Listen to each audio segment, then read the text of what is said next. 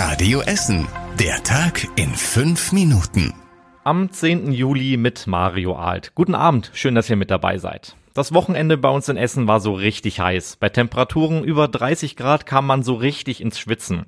Die Abkühlung kam dann am Sonntag. Ein Unwetter hat der Feuerwehr richtig viel Arbeit beschert. Bis 21 Uhr gab es da 130 Einsätze. Wir haben uns in der Redaktion den ganzen Morgen mit der Aufarbeitung beschäftigt und die gute Nachricht erstmal vorweg, niemand ist bei dem Gewitter verletzt worden. Die Schäden sind allerdings auch heute noch zu sehen. In Frohnhausen hat die Feuerwehr am Mittag die Kleingartenanlage an der Nöggeradstraße abgebaut aufgepumpt. Dort standen mehrere Lauben unter Wasser. Radio Essen-Hörerin Vera Weitzel und ihr Mann wurden im Garten überrascht und vom Wasser sogar eingeschlossen. Und dann haben wir gesehen, dass die Schlammmassen und das Wasser hier vom Tor auf uns zugeschossen ist. Und innerhalb von zwei Minuten war das Wasser hier bei mir bis zur Brust. Wir konnten auch nicht raus. Wir sind Richtung Tor gelaufen, haben das Tor erst gar nicht aufgekriegt. Ja, und deswegen haben wir dann die Feuerwehr angerufen, dass sie uns hier aus dem Garten rausholen. Vor allem im Nordwesten gab es einige vollgelaufene Keller. In Holsterhausen ist durch den Sturm ein Baum auf ein Mehrfamilienhaus gekippt. Das Haus ist deshalb aktuell unbewohnbar. In Gerschede ist eine S-Bahn mit einem umgestürzten Baum kollidiert. Dabei wurde auch die Oberleitung abgerissen. Der Streckenabschnitt zwischen Bottrop Hauptbahnhof und Essen West ist aktuell gesperrt, vermutlich bis Mittwoch früh. Deswegen können können da die S9 und der RE14 aktuell nicht fahren.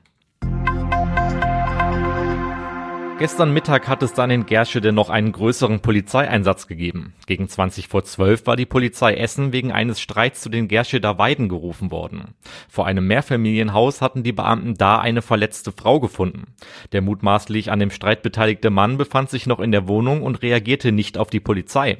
Weil die Beamten dann davon ausgingen, dass dieser bewaffnet war, wurden Spezialeinheiten alarmiert. Diese fanden den Mann dann ebenfalls verletzt in der Wohnung. Heute Mittag kam dann das Update der Polizei. Die 18-jährige Frau und der 27-jährige Mann sollen gegenseitig versucht haben, sich umzubringen. Der Mann befindet sich aufgrund von lebensgefährlichen Verletzungen noch im Krankenhaus. Die Frau wurde nach der Behandlung im Krankenhaus festgenommen. Jetzt ermittelt eine Mordkommission. Zugemüllte Bänke, kaputte Mülleimer oder Straßenschäden. All das könnt ihr über die Mängelmelder-App der Stadt Essen melden. Und das machen anscheinend immer mehr von euch. Im ersten Halbjahr dieses Jahres waren es schon anderthalb Mal mehr Meldungen als noch im letzten Jahr.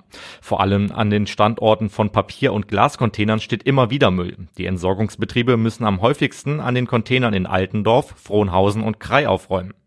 Die Stadt hat die Mängelmelder-App Ende 2018 in Betrieb genommen. Sie kann seitdem die Meldungen besser zuordnen und effizienter arbeiten. In der Regel dauert es fünf Tage, bis der gemeldete Müll verschwunden ist. Bei Meldungen zu Straßenschäden und Schlaglöchern dauert es allerdings länger. Und das war überregional wichtig. Bund und Länder haben sich auf Eckpunkte für die Krankenhausreform geeinigt. Das hat Bundesgesundheitsminister Karl Lauterbach mitgeteilt. Die Reform soll die Finanzierung der Krankenhäuser neu regeln und durch eine stärkere medizinische Spezialisierung die Qualität der Behandlung erhöhen. Und zum Schluss der Blick aufs Wetter. Ein Mix aus Sonne und Wolken zieht über den Himmel von Karnap über Rüttenscheid bis nach Kettwig. Am Abend bei Temperaturen um die 25 Grad. Unsere Radio Essen Wetterbude in Werden misst aktuell noch 24 Grad.